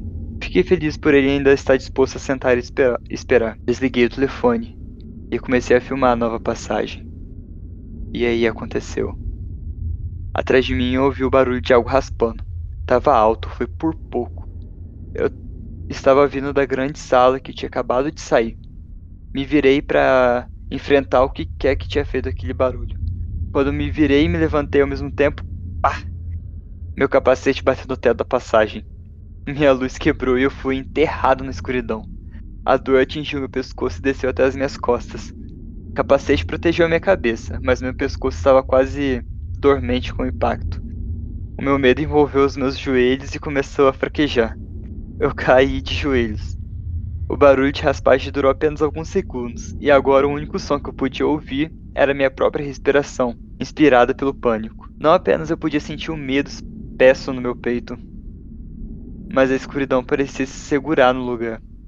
Eu me sentia vulnerável em todas as direções. Eu queria me virar e olhar para trás, para o meu lado, para minha frente, para o que quer que eu olhasse. Eu via preto. Finalmente quebrei o estupor do terror por tempo suficiente para alcançar uma fonte de luz alternativa. A minha mini lanterna no capacete. girei a luz para acender e quando eu fiz eu quase chorei. Eu tinha esquecido de colocar pilhas novas e agora eu mal conseguia ver mais do que alguns metros. Ainda assim era melhor que nada. Imediatamente comecei a iluminar a grande sala. Esforcei-me para ter um vislumbre de qualquer movimento na sala, mas nada. Eu estava tremendo violentamente enquanto tentava descobrir o que fazer. Minha mente não estava pensando com clareza. Sinceramente, pensei que morreria ali mesmo, na caverna. Por um breve momento, me perguntei como B descobriria o que havia acontecido comigo. Então, me acertou com a pedra. O telefone! Minha mente deve ter clareado naquele ponto. Porque eu também eu pensei sobre os meus bastões luminescentes. Sem tirar os, os olhos da grande sala, tateei a minha bolsa em busca desses bastões. Como eu estava carregando o telefone e a câmera de vídeo, retirei o máximo possível da minha mochila, e uma das coisas que deixei com B foi minha lanterna de reserva. Assim fiquei apenas com os bastões luminescentes. Encontrei um e arranquei da embalagem. Eu poderia dizer que algo estava errado pelo jeito que sou. Ele já tinha sido quebrado e agora era inútil. Eu joguei no chão e procurei em minha mochila por outro. Tirei meus olhos da grande sala apenas para ver verificar a passagem atrás de mim ocasionalmente. Eu encontrei outro bastão, quebrei para iluminá-lo. O brilho verde criou cores estranhas na parede da caverna. O bastão mal fornece luz suficiente para ver uma área imediata e não fornece nenhuma indicação do que pode estar por vir. Procurei mais uma luz no pacote, novamente sem tirar os olhos da sala. Tentei o terceiro bastão e arranquei do pacote. Depois de quebrá-lo para ter certeza que funcionava, Hesitei e em seguida joguei o bastão na grande sala. O lançamento foi perfeito e o bastão navegou por toda a extensão da sala. No breve momento que a luz viajou pela sala, não vi nada além das paredes da caverna. A ausência de algo em comum não fez nada para aliviar o meu estado de pânico. No outro extremo da sala, tive um breve vislumbre da rocha redonda enquanto a luz refletia sobre ela. Então a luz foi para trás da rocha e pareceu desaparecer. Eu ainda estava tremendo, mas pelo menos não vi nada. Ainda assim, havia o barulho. Usei outro bastão para iluminar o telefone de verdade e com os dedos desajeitados consegui conectar o meu telefone na tomada. Coloquei o telefone no ouvido e não ouvi. Nada. Os bips habituais para indicar a conexão com outro telefone não estavam lá. Apavorado, tirei o telefone da tomada e, e o reinseri. Mais uma vez, silêncio. A linha estava muda. O que pode ter acontecido? Acabei de falar com B. Quase chorei de medo. Eu sabia que a única maneira de sair dali era voltar por onde eu vim. Mas alguma coisa estava lá. Uma terceira tentativa de contato com B teve os mesmos resultados. Tentei pensar em outro plano, mas só consegui me concentrar nas lembranças do som triturante que eu ouvi. Em meu estado enfraquecido, caí na lateral da passagem, respirando como se tivesse acabado de terminar uma corrida nunca quebrando o contato visual com as sombras na grande sala. Quando meu ombro tocou a parede, tive uma forte sacudida de dor, que me fez lembrar a, ocasião no teto da caverna. Não sei exatamente quando, quanto tempo fiquei ali sentado, mas meus pés formigavam e meus joelhos doíam. A dor nas minhas costas foi diminuindo, embora o meu pescoço não estivesse diferente. Resolvi fazer uma tentativa de sair dessa passagem maligna. Eu sabia que se esperasse muito, Perderia a pouca luz que tinha. Tentei me levantar, mas não tive forças. Arrastei-me lentamente até o final da grande sala, arrastando minha mochila ao meu lado. Usando as paredes da caverna, fui capaz de me levantar lentamente, embora não estreitasse devido às minhas costas doloridas. Ainda respirando rapidamente, avancei lentamente pela sala e enrolei o fio de telefone enquanto andava. Meus olhos estavam fixos em frente, procurando qualquer sinal de movimento. A cada passo, minha luz lançava sombras sempre mutáveis na parede, mantendo ocupado tentando olhar para cada uma. Meus olhos queimaram quando percebi que não havia piscado por alguns minutos. Há quanto tempo isso está acontecendo? Os únicos sons que eu pude ouvir foram o barulho dos meus pés batendo nas pedras quebradas e a respiração ofegante. Ao enrolar a corda, pude ouvir o barulho da roda, a cada volta me trazendo para mais perto da tumba, mais perto de B, mais perto da segurança. A curta viagem pela sala durou uma eternidade. Quando passei pelo desenho tosco, ele pareceu brilhar como se oferecesse algum tipo de aviso. Eu não sabia o que o desenho representava, mas tudo sobre essa caverna parecia instigar medo. Perto do outro lado da sala eu podia ver a rocha redonda vagamente nos confins da minha luz. Algo parecia diferente nisso. mas eu não sabia o que. Quando me aproximei, pude finalmente perceber o que havia mudado. Ela havia se movido. Esse foi o som que eu ouvi. Mais uma vez, o terror tomou conta do meu corpo quando eu percebi que eu estava perto de alguma coisa. Eu não tive escolha senão continuar. Mesmo assim, não foi fácil. Avancei lentamente em direção à rocha, segurando o bastão na minha frente com a minha mão trêmula, usando-o para perfurar a escuridão. Parei um pouco desse lado da rocha, enrolei a folga do fio do telefone e percebi porque havia perdido o contato com B. A pedra agora estava no arame. Eu dei um puxão e o fino fio se partiu. Minha única esperança de contato com o mundo exterior deixou de existir quando aquele fio se quebrou. Nunca me senti tão sozinho e desamparado. Enterrado nas profundezas da terra, eu havia descido voluntariamente ao meu próprio túmulo, com um caixão de rocha sólida. Com o telefone agora inútil, coloquei-me no corredor, com o olhar fixo na rocha redonda. Continuei em frente. Minha respiração estava rápida, minha garganta estava seca e dolorida e minha boca empoeirada. A cada esmagamento de rocha meu pé, meu coração parecia parar. Cheguei à pedra e olhei por cima. Não vendo nada, dei vários passos rápidos e passei por ele. Quando cheguei do outro lado, recuei com horror do que, do que eu vi.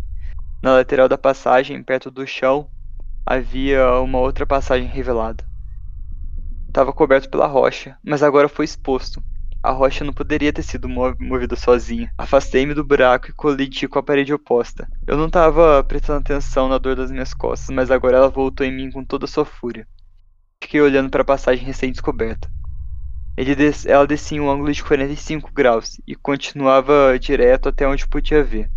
Vários metros abaixo eu pude ver o bastão que eu havia jogado. Ele iluminou a passagem suficiente para que eu pudesse ver que as paredes eram bastante lisas.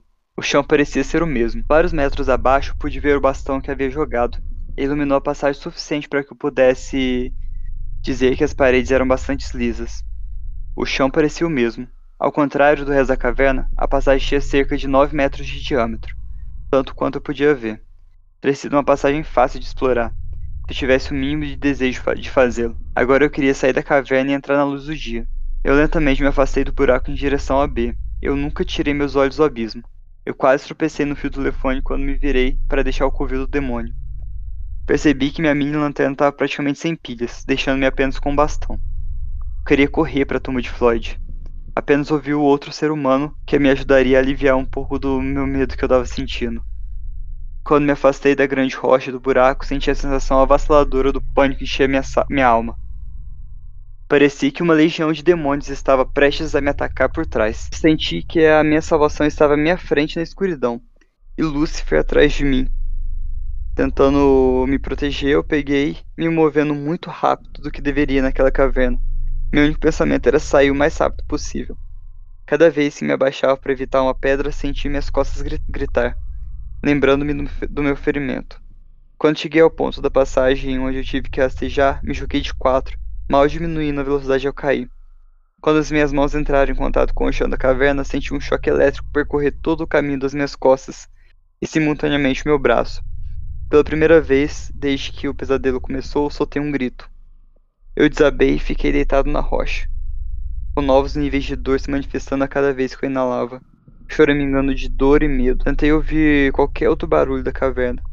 Eu podia sentir o silêncio latejando na minha cabeça. Eu sabia por viagens anteriores que Bia ainda estava fora de alcance, mas eu estava perto. Forçando-me para me mover, estremeci quando eu coloquei meu corpo de quatro e comecei a progredir ao longo da caverna. Eu ainda segurando o bastão na minha mão, mas parei para verificar atrás de mim. Agora meu foco estava na minha frente. Cheguei a um ponto que eu poderia gritar para B, mas não fiz nenhum som. Não queria pa parar o tempo suficiente para falar. Finalmente cheguei ao último trecho da caverna antes do aperto. Enquanto eu estava me rastejando em direção ao início da tumba, chamei B. E respondeu de volta. Gritei para ele deixar tudo pronto para a gente voltar. Ele perguntou se eu estava bem, já que ele não tinha ouvido falar de mim no telefone e ficou preocupado. Eu disse a ele que não e que era para deixar tudo pronto para a gente ir embora. Quando alcancei a corda, eu tirei meu capacete e coloquei na mochila.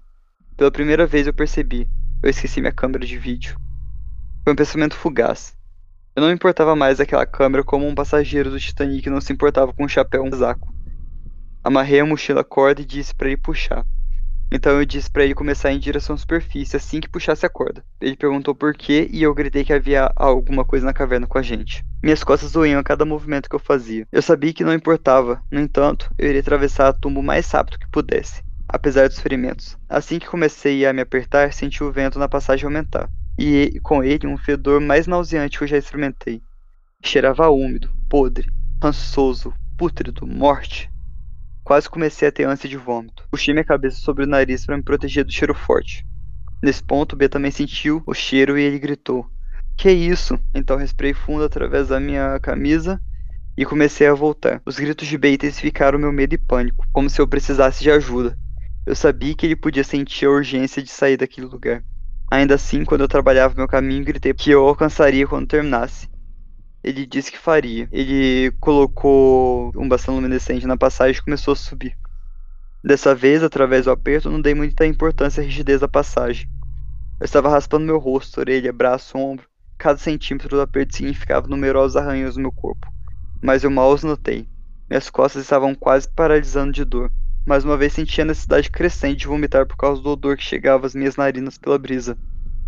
No meio da tumba de Floyd, fiz uma pausa para recuperar o fôlego. Eu estava me aproximando da exaustão, e minha respiração estava muito alta. O topo da passagem parecia descansar na minha bochecha, o chão parecia vidro quebrando na minha bochecha oposta. Quando fiz uma breve pausa para recuperar, ouvi o ruído da raspagem vindo das profundezas da caverna. Isso continuou por vários segundos, e então, o silêncio. Eu soltei um grito que me assustou. Eu não estava mais reagindo consciente ao barulho. O choro foi uma resposta subconsciente de medo que fluía por todo o meu corpo. Em pânico, comecei a fugir pela passagem. Quando cheguei à maior parte da tumba, rapidamente deslizei meus braços sobre meu corpo para ficar na posição de sair pelo nosso buraco. Eu agarrei a corda e puxei com todas as minhas forças. Quando os meus ombros alcançaram o buraco, eles alojaram e eu fiquei preso. Cravei meus pés na rocha e balancei meu caminho de volta pela passagem. Voltei, virei meu corpo e dessa vez eu chutei com as minhas pernas e puxei com os meus braços e saí da tumba. Caí direto no meu ombro. Eu tentei rolar para suavizar o impacto, mas não consegui fazer nada além de receber o golpe. Extremamente a dor estava focada no meu ombro, aparentemente não afetando as minhas costas já doloridas. Eu rolei de quatro, então lentamente me virei. O cheiro era muito menos intenso fora da passagem. Peguei o bastão e usei para encontrar meu capacete, e comecei a me dirigir para subir enquanto eu colocava ele na cabeça. Quando eu cheguei à corda, eu estendi a mão para agarrar e recorri de horror. No brilho do bastão eu pude ver pela primeira vez os ferimentos no meu braço. Meus antebraços estavam cobertos de cortes e arranhões profundos. Quando parte do meu braço estava coberto de sangue. As feridas não eram profundas o suficiente para sangrar livremente, mas sim escorreu sangue. Naquele breve momento eu parei e percebi que havia um silêncio na caverna. Nenhum som vindo da passagem e nada à frente. Mais uma vez a sensação de estar sozinho voltou, motivando-me a prosseguir. Subir o pequeno declive provou ser mais difícil nas minhas condições. Ter o bastão como a única fonte de luz adicionada a um desafio, uma vez ao tombo corri para alcançar B, e fiquei impressionado com a velocidade que subia. Embora não tenha mencionado mais nada sobre minha condição física durante a saída, eu estava sofrendo. A cada passo sentia uma pontada de dor na parte inferior das minhas costas e pescoço. Meu braço estava retalhado e meu ombro tinha um belo corte. Sinceramente, acredito que se não fosse pelo terror que eu senti na época, eu não teria energia e motivação para sair. Eu tava rodando em pura adrenalina. Infelizmente, a, a onda de adrenalina estava prestes a acabar. Não vi nem ouvi o B até chegar à pequena área no fundo da queda. Ele estava na corda escalando mais rápido que podia. Eu podia ouvi-lo se movendo rapidamente e respirando pesadamente. Eu chamei-o e sua reação assustada me disse que ele estava quase tão tenso quanto eu. Ele me disse para subir na corda e começar a escalar. Nós dois sabíamos que isso seria perigoso e que não é algo que faríamos naturalmente. Mas isso era diferente. Eu fiquei lá olhando para onde a corda desapareceu na escuridão acima de mim. Ela dançou enquanto B fazia seu caminho para a segurança. Ele estava fora de vista, mas eu sabia que ele estava perto. Eu sabia que a corda era minha tábua de salvação para o exterior. Atrás de mim estava a escuridão, o um medo desconhecido. Enfiei o bastão na corda do meu capacete e peguei o meu arreio. Então pensei em deixar a B subir mais um pouco, enquanto puxava a corda que estava esticando para dentro da caverna. Isso tornaria mais fácil sair quando chegássemos ao topo da queda. Decidi não enrolar a corda em volta do meu braço, pois estava dolorido e sangrando. Então simplesmente empilhei no chão. Quando a corda ficou presa, não havia como rastejar de volta para soltá-lo. Então eu decidi simplesmente esquecer a corda, colocar meu arreio e sair da caverna. Eu rapidamente joguei o meu arnês em volta de mim e comecei a fivelá-lo. Antes que pudesse segurá-lo, ouvi um barulho estranho aos meus pés. Meu pulso começou a acelerar. Eu olhei para a corda apenas para descobrir, para o meu horror, que ela estava desaparecendo na escuridão. Algo estava puxando a corda de volta para a caverna. Soltei o arreio e comecei a subir as cordas com as mãos. O arnês desfivelado caiu no chão. Felizmente eu mantive a subida. No momento, não conseguia pensar direito e comecei a escalar para fora da caverna sem estar preso à corda. Eu estava escalando mais rápido que meu corpo machucado podia me puxar para cima. Eu estava quase em estado de pânico de novo, e consequentemente estava arranhado, batendo meus braços e pernas. Enquanto subia, gritei para B que algo estava puxando a corda. Ele gritou de volta para me apressar. A sorte estava comigo para que eu não escorregasse e caísse de volta no buraco. Alcancei bem uma saliência abaixo do nosso ponto de amarração. Eu disse para ele continuar. Ele levaria apenas alguns minutos, mas cada segundo seria uma tortura, porque eu tinha que esperar ele se levantar. Observei a corda que tínhamos acabado de subir. Eu esperava ver alguma criatura das profundezas te da terra subir e fazer seu almoço. A corda se moveu um pouco, no ritmo da escalada de B, mas não parecia ter qualquer tensão nela. Enquanto esperava por B, continuei observando a corda em busca de sinais de algo bizarro. Eu não sabia se meu coração aguentaria mais estresse. Eu não poderia estar mais alerta. Tentei relaxar um pouco para ter certeza de que estava pensando racionalmente, mas meu cérebro atingiu a sobrecarga sensorial. Quando B alcançou o topo da última escada, eu me preparei para pegar o meu ascensor e tirar minha bunda de lá. Foi então que eu percebi que a corda começou a se apertar por baixo. Eu podia sentir a tensão na corda, mas era uma tensão constante, não como se alguém estivesse subindo. De qualquer forma, eu queria sair de lá o mais rápido possível. Prendi e subi, a, e subi na corda. Eu não tinha notado, mas B continuou se movendo na direção da entrada. Eu levantei os últimos metros com pressa. Eu apenas soltei e continuei movendo, deixando a corda para trás. Enquanto eu subia, pude ouvir a tensão na corda aumentar pelo barulho que ela fazia. Rezei para que a corda não se arrebentasse comigo preso nela. No segundo que eu cheguei ao topo, soltei o ascensor. Eu podia ver B ajoelhado ao lado da árvore, então manquei até ele e desabei. Pela primeira vez que passei pela tumba de Floyd, pudemos nos ver. Nós apenas ficamos nos olhando. Eu sabia que ele estava com uma aparência péssima, mas eu não sabia que B estava tão mal. Seu rosto estava pálido, quase branco. Sua boca e seus olhos estavam meio abertos. Ele estava respirando pesadamente, quase ofegante. O choque que compartilhamos com a aparência das outras pessoas foi quebrado quando ouvimos a corda ao redor da árvore esticar e o nó que B havia amarrado se apertar. Estava congelado no lugar, dominado pelo medo. B parecia estar paralisado no nó. Em um movimento, ele pegou o canivete e começou a cortar a corda. É incrível como o estado de espírito de uma pessoa pode alterar a percepção de tempo. Tenho certeza que ele levou apenas 4 ou 5 segundos para esticar a corda da árvore, mas pareceu uma hora. Quando a corda foi cortada, nó caiu no chão. Enquanto a ponta da corda zuniu pelas rochas e pela borda do penhasco, a velocidade causou um zumbido enquanto passava. Assim que a corda foi cortada, B soltou um grito. Ele largou a faca e caiu para trás. Assisti a corda voar sobre a borda trouxe sentimento da passagem de volta a mim. Levantei-me e fui em direção à caminhonete. Notei que B ainda estava deitado ali, de olhos arregalados, olhando para a ponta em que a corda havia desaparecido. Chamei-o, que pareceu quebrar seu transe. Ele se levantou e saiu correndo da árvore da caverna do pesadelo. Nenhum de nós disse uma palavra durante todo o caminho para casa.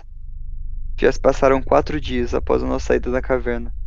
Levei quatro dias e dezenas de tentativas para descrever toda a experiência em meu diário. Cada vez que comecei a escrever, lembrei-me dos sentimentos terríveis que tinha e não conseguia mais escrever. Senti-me compelido a continuar, a fim de documentar os eventos inacreditáveis enquanto todos os detalhes ainda estavam frios na minha mente. Ainda posso sentir a dor, ainda sinto o fedor, ainda experimento o terror. Até mesmo, até mesmo digitar no meu diário demorou horas. Eu gostaria de escrever mais, mas terei que esperar. Mesmo agora, com vários dias entre mim e o evento, eu não consigo relaxar. Eu mal consigo me, me concentrar. E é isso tudo por agora. 19 de maio de 2001. Já se passaram três semanas desde nossa última visita à caverna. Quero atualizar a todos sobre minha, condição, sobre minha condição, meus planos para a caverna e os eventos das últimas semanas. Peço desculpas por não retornar suas ligações. Tenho recebido todas as suas mensagens, mas não estou com vontade de ligar de volta. Acho que, se conseguir atualizar esse site, posso contar a todos imediatamente sobre como estou indo. Muitas coisas aconteceram nas últimas três semanas, então farei o possível para cobrir tudo. Acho que devo começar de onde parei na última entrada do diário. Demorou vários dias para escrever essa última parte e eu fiquei tão abalado com a experiência que pouco podia fazer a não ser sentar e refletir sobre o que havia acontecido. No momento, eu estou em licença médica de longo prazo do trabalho. Tentei trabalhar vários dias depois do evento, mas meu chefe me mandou para casa. Eu não consegui me concentrar e estava com uma aparência péssima. Eu fui ao médico, mas não pude contar a ele sobre a experiência. Então apenas disse a ele que estava sob muito estresse. Ele recomendou descanso e me deu uma receita para me ajudar a relaxar. Hum, boas drogas. Quando saímos da caverna, quase fiquei em estado de choque. Eu não conseguia pensar com clareza e estava tendo dificuldade em tentar entender o que tinha acontecido. Não comia muito nem dormia. Quando terminei de escrever em meu diário, eu me senti muito melhor. Acho que foi meio terapêutico. Felizmente não durou muito. Na verdade, foi depois disso que as coisas ficaram muito ruins. B e eu nos separamos após a viagem, e não o vi novamente até ontem. Nenhum de nós tentou entrar em contato com o Joey. B acabou de me deixar depois da viagem e eu passei os próximos dias sozinhos em casa. Eu tentei comer, mas não tinha apetite. Estava inquieto. Eu não conseguia encontrar nada para fazer para distrair minha mente da experiência. Foi quando eu decidi que deveria escrever. Como eu mencionei, isso me ajudou a pensar com mais clareza e parecia estar um pouco mais calmo, mas não durou. Eu fui trabalhar no dia seguinte, mas fui mandado para casa. E no dia seguinte tive uma sensação avassaladora de ansiedade penetrar na minha alma. Eu estava deprimido e confuso e não tinha ninguém a quem recorrer para me consolar. Eu estava recebendo todos os tipos de ligação das pessoas, mas deixei a secretária eletrônica atender todas. Até mudei a mensagem da máquina para que todos soubessem que eu estava bem. Continuei nesse estado miserável, comendo e dormindo sempre que podia, até uma semana após a viagem. Então as coisas começaram a ficar estranhas. No começo eu estava ouvindo sons na casa que não tinham explicação. Passos, barulhos embaralhados, portas rangendo, você sabe, típico filme de terror. Apenas os sons não eram distintos. Era como se não tivesse certeza de ter ouvido o que pensei ter ouvido. Eu estaria comendo ou saindo do chuveiro e pararia, pensando ter ouvido algo. Mas o som não se repetia. Na verdade, se não fosse pelo fato de que acontecia com frequência, eu nem poderia ter certeza que havia algum ruído em primeiro lugar. De qualquer maneira, eu estava com medo. Era como se eu tivesse sido pego em uma teia de aranha na semana passada.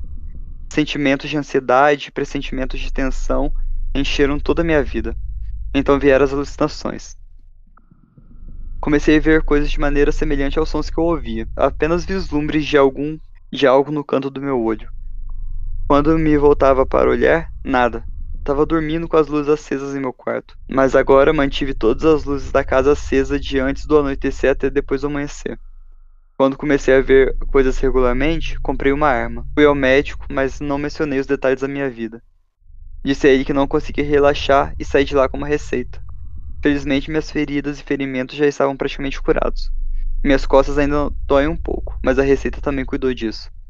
Quando tomava remédio, me sentia ótimo, mas não queria andar alto pelo resto da minha vida, então só tomaria no final de um dia difícil, Infelizmente, a gravidade dos avistamentos aumentou, dando origem à necessidade de medicamento.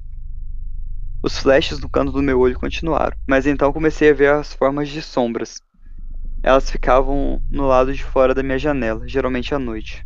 Eu ainda não conseguia distinguir nada sólido, então era difícil determinar o que eu estava vendo. Logo, eu comecei a fechar todas as minhas cortinas e persianas para que pudesse remover a possibilidade de ver algo. Fazer isso ajudou nesse aspecto, mas minha vida ainda estava meio bagunçada. Minha rotina diária era mecânica e vazia. Eu dormiria o máximo que pudesse, geralmente por exaustão. Então me limparia e tentaria comer alguma coisa. Perdi muito peso. Eu fazia exercícios e cochilava muito. Só tinha saído de casa algumas vezes nas últimas duas semanas. A loja, o médico, a compra da arma. Não assisti muito TV, porque não conseguia me concentrar. Eu passei muito tempo na internet. Eu estava fazendo pesquisa sobre cavernas e mitos sobre cavernas. A única história que consegui encontrar foi o folclore dos espeleólogos sobre o Rodag. O Rodag é supostamente uma criatura que vagueia por cavernas. Duas semanas depois de entrarmos na caverna e uma semana depois de começar a ouvir as coisas, comecei a ter pesadelos. Isso continuou por vários dias até atingir o clímax no sexto dia, ontem. Meus sonhos pareciam tão reais que era difícil dizer se eu estava acordado ou não. Estava exausto, realmente sem energia e espírito. Estava indo da sala para o meu quarto no início da noite quando eu olhei para o corredor e vi uma figura escura no final dele. Achei que fosse um ladrão e comecei a recuar lentamente. Ele não se moveu. Enquanto eu estava recuando, as luzes piscaram e acenderam. Cada músculo estava tenso. Parei para olhar a figura. Só então o telefone tocou. Isso me assustou e eu tropecei na cadeira. Quando me levantei, me virei para olhar no corredor, mas não tinha nada. Peguei minhas chaves e saí de casa. Senti-me compelido a entrar no carro e dirigir. Meu pulso batia forte em minhas têmporas quando eu entrei e liguei o carro. Eu queria dirigir até um ponto alto para ver as luzes da cidade. Eu não sabia porque precisava ir lá, mas sabia que tinha que ir. Quanto mais perto eu chego, mais urgente é o sentimento. Quando cheguei ao ponto, eu vi algo que a princípio me assustou, mas depois me deixou mais relaxado. Joe estava lá. Ele estava fora do carro, olhando para as luzes. Nós olhamos um para o outro, e eu podia ver no olhar cansado em seu rosto que ele estava passando pelas mesmas provações miseráveis que eu estava experimentando. Ele percebeu, pelo olhar no meu rosto, que havíamos compartilhado uma experiência terrível. Nossa conversa foi incrivelmente breve. Você voltou? Ele começou, mesmo sabendo a resposta. Sim, precisamos voltar. Amanhã, tá bom? Eu perguntei. Sim, meio-dia. Ele entrou no carro e eu no meu. E eu nem queria falar com ele sobre sua experiência. Obviamente, ele nem queria saber a minha. Eu dirigi até a casa do B. Quando ele atendeu a porta, pensei que B realmente parecia estar bem, um tanto feliz. Um olhar para mim e sua disposição mudou. Nossa conversa também foi sucinta. Encontrei Joe e vamos voltar amanhã meio-dia. B parecia mortalmente sério. Ele apenas acenou com a cabeça. Perguntei se poderia passar a noite na sua casa. Ele ansiosamente me deixou entrar e eu não percebi até mais tarde, mas todas as luzes da casa dele estavam acesas. Ele me levou para o seu quarto de hóspedes. Fique à vontade. Obrigado, respondi. Lavei-me no banheiro, tomei alguns remédios e tive meu primeiro sono decente em tempos. Acordei cedo essa manhã e voltei para casa para me preparar para a viagem. Pensei em enviar a atualização para que ninguém me pergunte o que está acontecendo comigo. Suspeito que, quando a maioria de vocês lê isso, eu estarei de volta em casa e, estarei, e terei ótimas histórias para contar. Eu prometo que você ainda não ouviu falar de mim. Você terá isso muito em breve. Agora são 10 horas da manhã de sábado, do dia 19. Estaremos saindo para a caverna em duas horas. A preparação para essa viagem será diferente de todas as outras que eu já fiz. Pela primeira vez na vida, vou levar uma arma para a caverna. Também carregarei uma faca, um kit de primeiros socorros extenso, bastante comida e água para a câmara. Vou levar várias fontes de luzes, um bloco de papel, lápis e câmeras. Tentei levar toda a minha corda de escalada, já que B perdeu a dele na caverna. Vou carregar um bom pedaço de corda comigo do outro lado da tumba de Floyd. Há tantas coisas que eu espero realizar nesse dia, tantas respostas que eu espero encontrar em uma pequena passagem escondida de, da vista. Refletir sobre os acontecimentos me levaram até hoje e me deixam uma sensação de tontura. Isso foi um sonho ruim? Infelizmente estou bem acordado. E ainda assim, em poucas horas poderei enfrentar meu pesadelo. O pensamento de ter outra pessoa comigo na passagem não faz nada para aliviar o meu medo que sinto. Quando dou risada ao refletir sobre uma noção infantil que teremos que considerar. Quem vai entrar primeiro na tumba? Quem vai liderar o caminho para o desconhecido escuro? Quem vai decidir quando voltar? A primeira pergunta em minha mente é: quando a câmera de vídeo que deixei para trás? É suposto ser capaz de gravar na escuridão completa. Deixei a coisa funcionando. Então podemos encontrar na fita seguem perguntas mais escuras. E se a câmera sumir? E se ela for destruída? Embora seja difícil dar um nome exato à minha motivação, acho que encerramento se encaixa perfeitamente. Preciso descobrir algumas coisas sobre essa caverna. O principal, acredite ou não, é encontrar o fim dela. Com todas as coisas bizarras que testemunhei na última semana, Parecia um pouco, um pouco banal querer, como objetivo principal, chegar ao fim. Mas é isso que eu quero.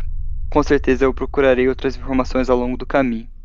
Se, no entanto, eu encontrar o fim dessa passagem principal e o fim da passagem oculta pela rocha, eu terei o prazer de nunca mais voltar à passagem da caverna. Nunca. Parece-me que rastejar a caverna por baixo de uma passagem apertada na escuridão é uma coisa, coisa antinatural. Exatamente como rastejar pela encosta de um penhasco para recreação ou pular de um avião em perfeito estado e flutuar até o solo. Fazemos coisas para satisfazer nossa mente de aventura. Esse desejo subconsciente de conquistar nosso pequeno Everest. Como B gosta de dizer, Escavar é a última oportunidade de exploração para uma pessoa com recursos modestos. É verdade. A uma curta distância de qualquer lugar do, do país, há uma caverna esperando para ser explorada. Mesmo uma nova caverna bem conhecida ao do grande público pode ser abordada por alguém pela primeira vez como uma aventura. Algo novo, algo a superar. Porque tá aí, muitos de vocês não concordam com as minhas decisões de perseguir nessa caverna. Eu sei disso pelas mensagens que recebi. Receio não ter escolha. Se algum dia quiser ter um sono reparado, eu devo retornar para lá. Se devo andar pelos corredores da minha própria casa em paz, eu devo retornar para lá.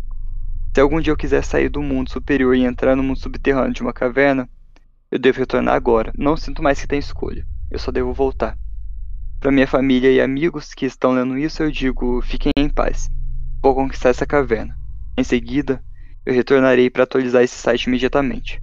Incluirei todas as fotos que tiramos na caverna hoje. E se você passar em casa, eu mostrarei o vídeo que a gente vai fazer. Eu espero estar em casa mais tarde essa noite, ou amanhã, ou mais tardar. Vejo todos vocês em breve. Com muitas respostas, com amor, Ted. Essa, esse pedacinho foi macabro, né? É, esse último pedacinho ficou. Hum, completou a história. É, eu acho que esse último pedacinho fez mais sentido com a história. Tipo, essa ser folclórico da caverna. O... Essa necessidade de voltar lá, né? Sim, pra, pra ir conseguir voltar à vida dele normalmente, né? Sim. Isso que foi o que causou mais. O que deixou isso sendo uma creepypasta. Porque ele escreveu isso sem antes ter creepypastas antes, é, anteriores a essa. Então, tipo, tudo parece real. Então as pessoas acreditaram nisso. E você pode falar que... que, tipo, essa é, a, essa é a última postagem. Já estamos em 2021 e essa foi a última postagem do TED. Não tivemos mais notícia é, dele desde então. Não teve mais nenhum update. E outro fato é que essa caverna existe. Descobriram qual é essa caverna. Ela ah. chama Interstate Interstate Caver. Eu acho que chama isso, a caverna interestadual. Eu posto mais detalhes sobre ela, sobre fotos dela que o pessoal descobriu onde que é. Mas então, e você, o que, que você achou? Eu, a primeira vez que eu li, eu achei muito macabro. Aí quando eu tava traduzindo, eu achei muito macabro. Apesar de ser longa, ela vai te cativando pela, pela claustrofobia, por você querer descobrir o que, que tem lá.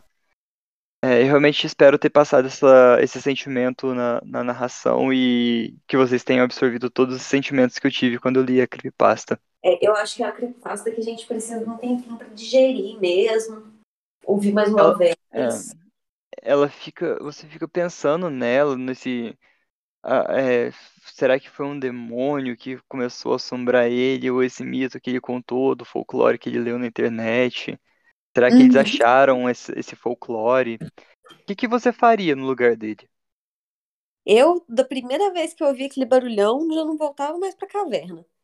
Nunca mais, né? Nunca mais. Mas Poxa. aí depois, se eu começasse a não dormir e essas coisas, eu ia acabar voltando também. Porque não dormir é um medo muito grande que eu tenho, sabe? Então, você só dormir na, exaustão. É, não tem é... condição, não. É, é muito estranho, é puxado. E depois você não conseguir comer, você ficar com uma sensação estranha no seu corpo. É, de que tem gente dentro, dentro de casa e vendo sombra. Uh -uh. Eu ia buscar resolver esse problema, não ia conviver com isso, não. É, mas, mas não, você já passeou em cavernas? Eu acho que só de explorar a caverna, no, no mais simplório da, da, da, de uma escavação, ela já é um ambiente diferente. Pra te falar a verdade, eu tenho tanto pavor de caverna que eu não assisto filme que o pessoal entra em caverna, você acredita? Eu assisti uma vez aquele Abismo do Medo, que até essa creepypasta me lembrou bastante a, a, o Abismo do Medo. Você já chegou ah, a assistir? Abismo e um grupo de mulheres. Já, é, já, já, eu gostei desse filme, viu? É muito bom. Mas eu fiquei bem, bem apavorada. Falando e eu tava filme... esperando. Uhum. Pode falar, pode falar eu tava esperando acabar com aquele monte de homenzinho branco do, do da, desse filme. Pra, é, atrás desses dois aí. então, é o que você espera que vai ser um monte de monstros de lá, demônios, sombras, qualquer coisa, mas não sai nada, né? É. Só e barulho. Não o que, é pior. A gente sabe que tem alguma coisa lá dentro, mas não sabe o que, que é. Uhum. E do mais que ele levou isso pra casa. É, pior é isso. O trem seguiu ele para casa. E ele É. nem viu. E É. 2013 fizeram um filme dessa creepypasta. Eu vou deixar Ah. o nome na descrição do episódio. Coloca aí pra gente. Eu, Eu, não provavelmente não vou assistir. Ou Eu vou procurar quiser- assistir. Ou se o pessoal quiser, a gente pode fazer um- uma live na Twitch e faz um react vendo esse filme. Oh, Eu ia ficar bem aí pra gente. Peçam aí pra gente se vocês quiserem a gente reagir nesse filme. Aí Isso aí. descobre o filme é uma bosta. Bom, é o terror, né? A gente tá sempre sujeito a alguma coisa que não vai caber. É. Pessoal, é, eu vou colocar as fotos dessa creepypasta na nossa, na no- nas nossas redes. Eu vou postar no, no Insta, que é melhor para visualizar. Então siga a gente lá no arroba Terror na Esquina. No Twitter, manda mensagem pra gente. Se quiser compartilhar alguma coisa, também estamos lá. Arroba Terror na Esquina. Indicação de creepypasta. Ou então algum comentário que vocês queiram fazer, contar uma, alguma um coisa relato que aconteceu pessoal com pra gente. isso, mandar algum relato. A gente vai ler com, com muito carinho e quem sabe isso não vira um quadro novo mais pra frente. Exatamente. Obrigado por terem ficado aqui esse tempo todo, mais uma vez. Gente, muito obrigada por acompanhar a gente até aqui. Um cuidado ao entrar em cavernas. Não explore cavernas sozinho. Hein? Não, se ouvir algum barulho, saia correndo e não volte nunca mais. Exatamente. E por favor, não tente abrir buracos estreitos em cavernas. É, em cavernas não, mas lembre-se sempre: quem com gel e com jeito não tem buraco estreito. Tá bom. Ai, ai, gente, muito obrigada. Bo... Até mais. Tchau, tchau. Tchau.